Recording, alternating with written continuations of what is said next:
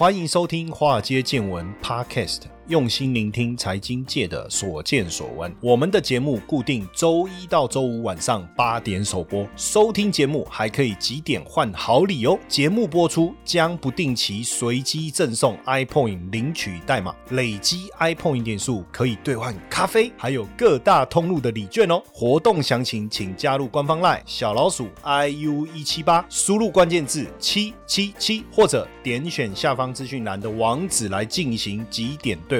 让古怪教授请您喝咖啡拿礼券吧。股票市场千奇百怪，见怪不怪。大家好，我是古怪教授谢承彦。今天刚好下午哦，下午我去录影。那录完影以后呢，我就想想说去逛逛街，因为呃离那个我要录直播还有一点时间嘛。哦，那我就跑去这个 Zara 逛了一下。哦，其实去 Zara 逛哦，我觉得还蛮开心的。为什么？因为没有人会来烦你，对不对？哦，我自己去逛哦，很好玩。你说呀，带一个男生也会去逛街，我都没有，就是刚好我想要去，想要挑。挑一些衣服，我就会跑去看，然后呢很好玩，我就跑去逛，然后呃我就看到一些我喜欢的这个款式嘛，那我当然是试一下，然后很好玩，就是它的 size 因为刚好在特价，Zara 的服装不贵，然后设计又很时髦，对不对？那我就挑了几个款式在那边试，而且反正也不会有人来来烦你，问你说，哎，这你知道有时候你去试衣服，传统的服装店就这样，你去试衣服就有个小姐过来说，哎呀，你你试这个好好看哦，哎啊还是别家款，我来帮你。这款也不错哦，什么什么之类，当然也也不错啦，就他来帮美言几句，我们试了也开心。可是你就有压力嘛，对不对？那你我自己试嘛，好不好看我自己去看嘛，对不对？我自己决定啊，我喜欢我就买嘛。然后而且因为我发现说，哎，我穿他们的 size 可以穿到 S 啊，哦哦，感觉自己好像很娇小。那当然有一些可能要穿到 M 哦，不过整体来我都都是买 S 哦，我就很喜欢他们家的衣服，而且因为便宜，你知道，因为我们上节目啊，常常要换不同的。当然有的人他有。永远都穿同一套，也有。也有人永远像我认识几个这个名嘴，他们永远就是穿那一套西装、那一套衬衫、那一套西装、那一套内衣，哈，不是内衣啊，他们的里面的便服永远都这样。可是我就觉得说，我不知道哎，我可能我也比较爱漂亮吧，我就觉得说，哎，为什么不能穿帅一点，或者每次都不一样？那那不是就是说让别人有一种耳目一新的感觉嘛，对不对？哦，这样，所以我都会去挑一些衣服。那也有人说，哎啊，因为我像我们这种就不够大咖，没有赞助商哦，所以今天这一集播出以后。好不好？有服装赞助商有没有想要来赞助的？可不可以赶快来？那当然也有朋友跟我建议，他说：“哎，可是像那个像那个 Zara 的那个吊牌，你不要拆啊，其实可以退。”然后我就说：“啊，不要这样玩呐。”对不对？哦，你给他买了穿了，喜欢你才买嘛，对不对？买了也没多少钱，对不对？哎，你知道他其实衣服真的不贵，有些外套啊两三千块，就真的很便宜啊。哦，然后如果他又剩下一些，就是他有时候会剩下几件要特卖，很便宜，就可能不到一千块这样子。所以像我今天去逛，哇，好好快乐，我就一个人在那边，嗯，大概花了一个多小时，我看，然后就东试西试，东试西试。因为你有时候以前哦，坦白讲，我都是买那种知名品牌的高。档货哦，都要去那个凹类哦，然后去买那个一件可能十几万哦，然后打完折又还好几万的那一种哦，然后穿了也觉得很开心。可是呢，你的荷包失血就很重，对不对？失血就很重，而且坦白讲，有时候穿很贵的跟穿很便宜的，坦白讲，我觉得好像也没什么差别。那重点是整个感觉，就是你穿起来的感觉。那因为我又喜欢一直换不同的造型或衣服，那你你你哪有那么厉害啊？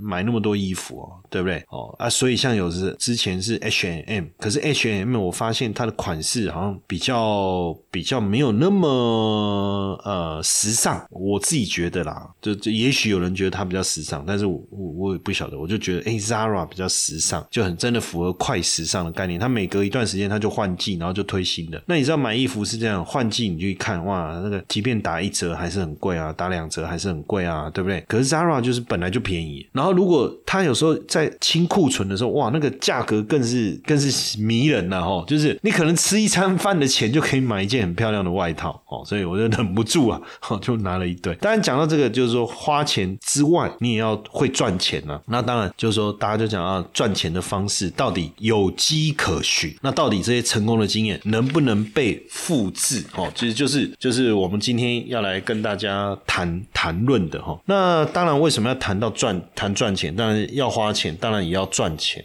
对不对？那另外一个当然还有一个包，还有一件事情就是退休的问题，退休的问题。那现在大家的平均余命都呃越来越来越来越长了，所以到底能不能就是到底能不能有一个好的退休的生活哦？这个也是我相信也是大家特别特别关注的哦，特别关注的。那现在医疗进步啦，平均余命八十几、九十几哦，但你要想，如果一个月你要花个好几万块，就比如说比如说五万块，三十年一个月五万，一年六十万，三十年就要将近两千万了哈。所以那你能不能有呃有效的帮自己储存足够的退休金？这个我相信也是大家所关注的。但是纯退休金，当然第一个第一个你当然就是说，反正有劳保劳退嘛哈。那另外有公司公司的收入，可是是不是能够透过投资的方式来增加自己的这个存款的退休金的额度？我我相信这个也是大家所关注的哈，大家所关注的。那只是说经常性的一个收入，普遍来讲并不是那么多，因为台湾人年轻人低薪的问题，其实相较于其他的国家比较起来，确实有很大的一个一个落差哦。那现在真的就是什么都涨哦，但是薪水不涨啊。未来我们可能还要面对被机器人取代的问题哦，那真的是很尴尬哦，很尴尬。那总不可能每个人都到台积电工作嘛，也不是那么容易嘛哦。那怎么办呢？当然，股票投资就变成呃很重要的一个方式哈。但股票投投资要成功，其实并不是那么容易，因为毕竟股票投资牵扯到几个环节，包括这个技术面的分析啦，哦，或是资金筹码的分析啊，或财报的分析啊，产业的分析啊，甚至还有总体经济的分析。那我把技术分析跟筹码分析视为同样一个概念，叫技术分析；把公司的财务报表分析视为一个产业是一个大的一个趋势，视为一个另外一个，我觉得应该是总体经济。所以这四大架构啊，其实你都要弄熟悉，才会比较有机会哦，比较有机会。当然，在投资过程中，又还有所谓的心里面呢，对不对？那所以到底这个到底该怎么办？哦，所以我一直认为说，投资你一定还是要有明确的一个观念，就是说你会有比较长线的投资，你会有比较短线的投资。长线的投资就是靠累积、靠时间；短线的投资靠的就是技术、靠技术、靠策略、靠方法。所以整体来讲，我觉得大部分人可能比较没有时间去做所谓的去研究技术、研究策略、研究方法，那你就要更关注所谓的长期累积的这个方向。所以在选股票的时候，当然我们要对未来的产业有比较多的认知。如果你能够去认知到未来的产业的方向，当然你就比较有机会哦，你当然就比较有机会能够去呃参与到长期产业的一个发展。所以就好比说，现在整个产业的趋势是什么？我我们很清楚，就是节能减碳，对不对？碳中和，然后新能源、电动车、储能，这个就是我们看到的未来产业的一个发展的方向。过去没有电动车的时候，你有想过特斯拉会这么强吗？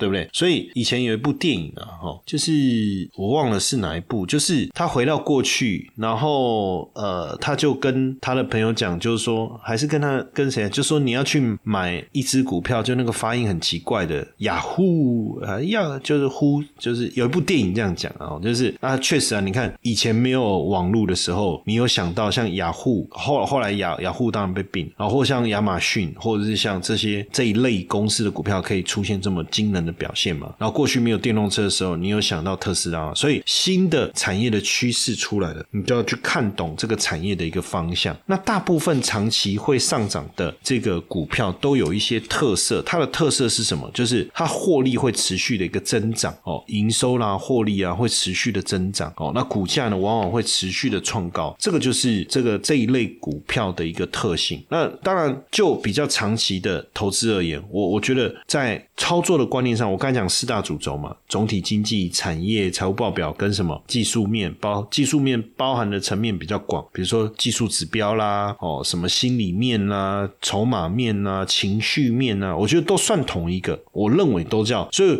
或许我们可以再把技术指标再细分。所以四大主轴总体经济，你至少要知道现在整体环境是处于什么状态，覆巢之下无完卵嘛。所以如果全球的景气是不好的，你你股票你个别的公司再。厉害，要涨也很困难。就就好举例，比如说台积电够厉害了吧，对不对？那那么厉害的公司，为什么还可以从六八八一路跌破四百到三百七？原因很简单啊，就是大环境就是不好。可是环境对的时候，你的你你什么股票，什么烂股票都会涨。你看，像二零二零年疫情回来，整个那个升温，你看什么 GameStop 这种烂的，什么 MC 这种烂的，哦啊不行，我这样讲又会被那个迷因族哦围攻了哈。但是确实啊，但这股价不是也也就会涨上来，所以这个叫总体经济。那什么叫产业？产业的意思是我刚才我刚才前面就先讲了嘛，就是说它未来长期的一个发展，这个就是一个过程。那当然你说在在对的产业里面，你有可能挑到错的股票啊。当然讲产业，比如说像之前航运，就是一个搭上整个产业热潮非常重要的的过程嘛，对不对？当然在产业当中，你就要再去看呢，比如说每一个公司获利的情况，它经营的优势是什么？也就是说，一个对的产业长期趋势在走的时候，如果你的股票的基本上的竞争力没有像其他这么好，当然它也会涨，可是相对它它上涨的幅度跟空间可能就没有那么大，这是一个，所以财报表当然我们就需要去研究。那另外一个是什么？就是技术面，可是技术面涵盖有很多，比如说价格类的啦，价格类又分指标类的啦。哦，或是图像式的形态类的啦，哦，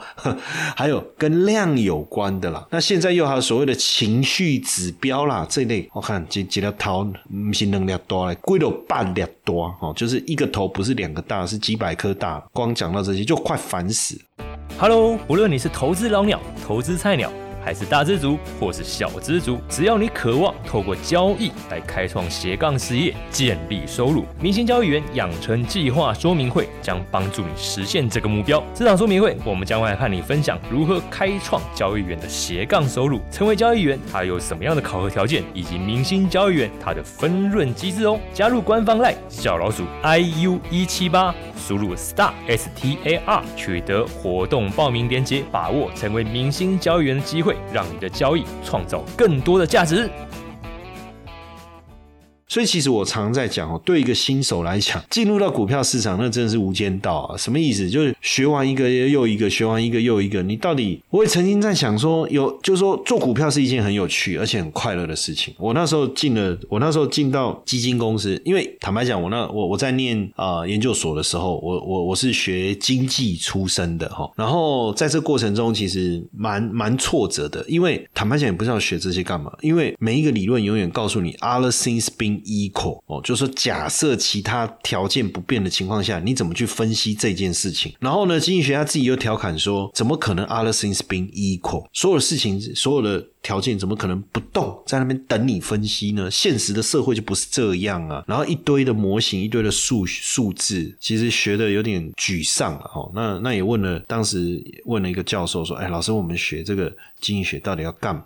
他好像不像律师哦那么明确，就是我我我读法律，我出来就是告人，要不然就被告嘛，那不然就是判人家刑，不然就被判嘛，哈，被判刑嘛，是不是？就是当律师、当检察官或考法官嘛，对，很明确嘛，你要做什么嘛，哦，那如果我今天是学医，那就当医生嘛，啊，只是看你要去什么科别啊，妇产科啊，或是整形外科啊，什么之类的，心脏对不对？权威对不对？哦，小儿科哦之类的，以前哎，以前小时候看。觉得医生好厉害，他们写的东西我们都看不懂，对不对？还是说，那那我说学经济到底要干嘛？就是你没有一个明确的方向。那当然，现在来看哦，我学经济不得了了哦。你可以当经济学家嘛，你可以当联总会主席嘛，或者说你可以当财政部长嘛，哦，你可以发挥的的地方也是蛮多。但更重要就是说，在股票投资的过程中，哎，经济分析就是非常重要的一环。那当然，更让我觉得如鱼得水，就是我进入到这个基金公司以后，因为我们每天要大量的去。阅读很多的报告，尤其是公司的，不管是它那个产业的发展。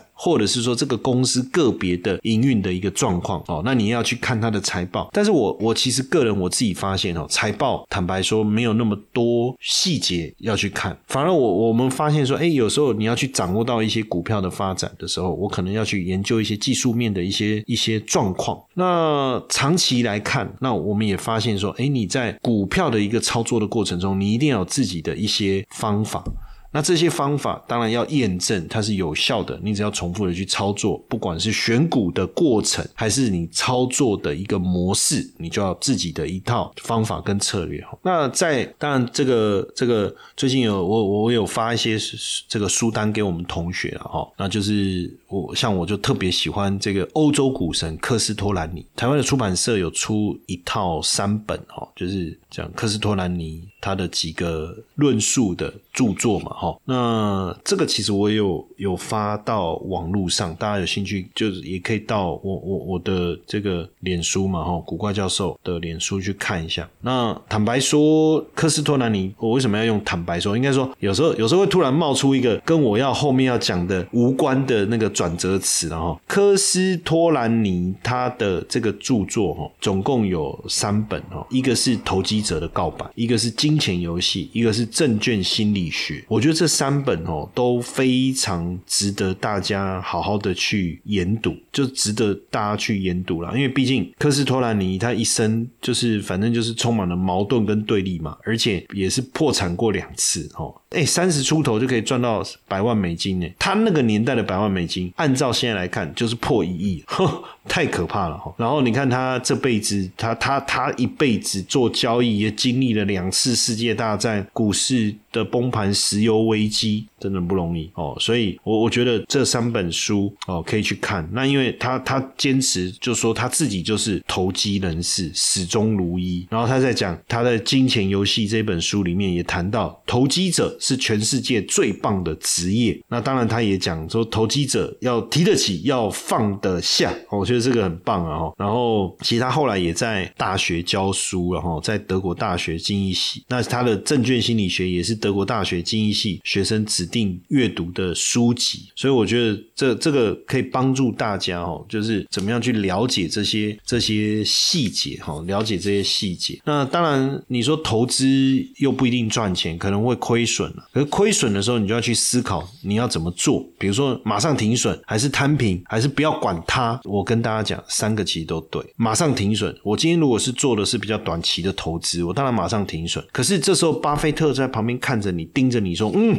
怎么可以？如果你连十分钟都不愿意拥有，你怎么可能报十年？你要报一档股票报十年？如果你连十分钟都不拥有，你马上卖给我卖掉，那还停损嘞，对不对？哪有停损这种事情？那按照巴菲特，那就是向下摊平，然后不作为。”对不对？可是这样子好像又不对，因为很多人又说不要摊平，千万不要摊平，因为再摊平，最后你躺平也有。那到底怎样才是对的？他说不要作为，就结果不管他股票下市，所以你有没有发现真的很难呐？哦，真的很难。然后说停利，有人跟你说，哎，这个我我自己最信奉的一个投资大师叫曹仁超，他就说要让你的损失停止，要让你的获利持续的累积，所以他就没有停利的概念。所以到底该怎么办？实际上，就一个赢家来讲，你的操作就是要大赚小赔，对不对？所以你看，巴菲特做的事情，他说：“哎，巴菲特没有在停损了，然后他也会摊平啊，然后他也会忘记他有这个股票。可他怎么做到大赚小赔？他真的是大赚，他怎么做到大赚小赔？当然，每个人做法不一样。如果以巴菲特来讲，他其实在选股上面，他会非常非常的仔细，非常非常的仔细。当然，我觉得这是一个方式，就是说你想办法去，就是你只要找到对的股票，就没有停损的问题了嘛。对巴菲特来讲是这样，可是又不是每个人都像巴菲特这么厉害，所以我们才会有一个。停损的机制，那当然停损的机制要怎么做？哇，这个有机会我们再聊，因为它牵扯到很多执行的一个细节。我最常讲的一个观念是什么？就是说你要成为一个投资操作的赢家，你要记得的一件事情是什么？就是你赚钱的几率要大过于赔钱的几率。这个其实你去思考，不管是任何的投资大师，不管是科斯托兰尼、索罗斯还是巴菲特，其实他们在做一件事情，可能操作的周期不一样，可能选股的。思维不一样，可能对于呃如何进场或出场的做法也不一样。但是你要知道，他们通通在做一件事情，就是提高他们赚钱的几率，降低他们赔钱的几率。所以只要你的胜率是高的哦，你每一次的操作，每一趟的操作，你的胜率是高的，获利的数字相对来讲是好的。那长期来看。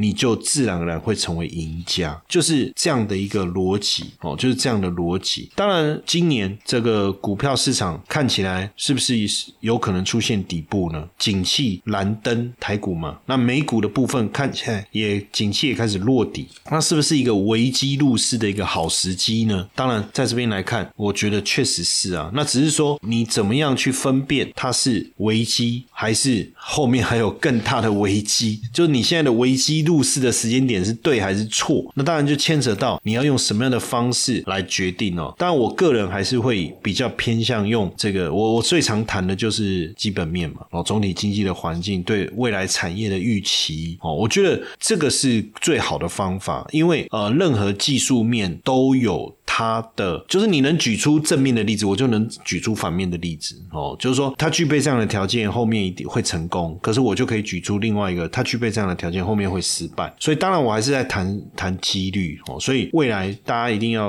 开始去认识这些东西，包含了技术面的，比如说什么叫 K 棒哦，什么叫 K 你就是要 K 你头的那个棒子 K 棒啊。然后什么叫这个形态哦，然后什么叫这个指标哦，这些。我觉得你都要开始去去认识哈，开始去认识。当然有机会，我们未来哈，未来呃，应该是在呃农历年后哦，我我们也会现在都是用声音的方式在跟大家分享很多投资的观念啊，投资的想法。但是有些部分呢，比如说像我刚才讲 K 棒，哎，如果今天我们是透过影影音，我们来聊 K 棒就有趣了。我们可以画给各位看，我们可以举出很多图形的例子，对不对？啊，我们讲形态，我们也可以跟大家分享啊，这个什么叫头部，什么叫底部。就是有一些过程，可能通过影片的方式的分享，能够更明确哈，更明确哦。那当然，我我觉得未来各位在选股的时候，可能会常常听到一些包含什么本益比啦，或是我自己很常讲的叫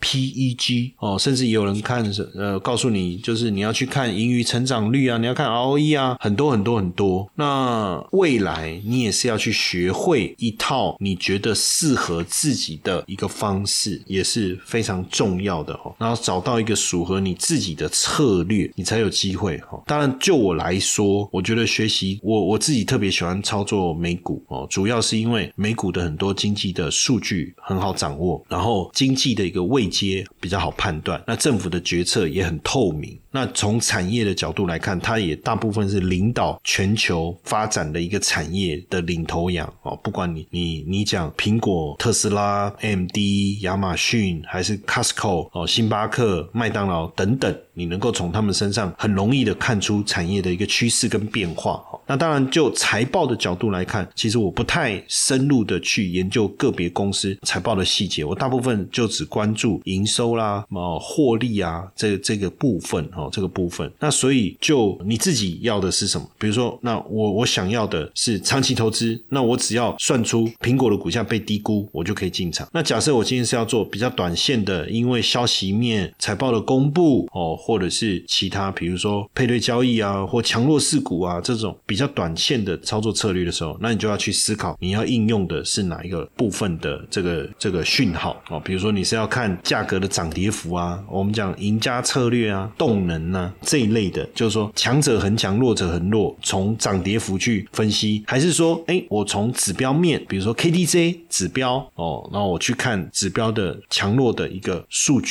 的讯号，来来去做研判，这。都可以，这都可以哦。那重点是找到一个属于你自己的方法，我觉得那可能才是更重要的。你也是跟我一样每天都要喝一杯咖啡的人吗？那每天来杯洗脑的咖啡就像充电一样，有时候一杯不够，再来一杯，再一杯。可是喝越多，不见得提神哦，反而影响睡眠哦。那直到我发现这个好东西——纯青低音咖啡啊，独家六道功法哦，天然降低咖啡因，每杯。只有三十七毫克的咖啡因，随时喝不心悸，不干扰睡眠，可以享受咖啡因的好，又不会增加肝脏代谢的苦恼啊！Less is more 哦，那来一杯健康的好咖啡啊，分享给化街见闻的粉丝跟听众们哦，加我们的官方赖小老鼠 iu 一七八，输入关键字 DC，限时优惠好康团购价提供给大家。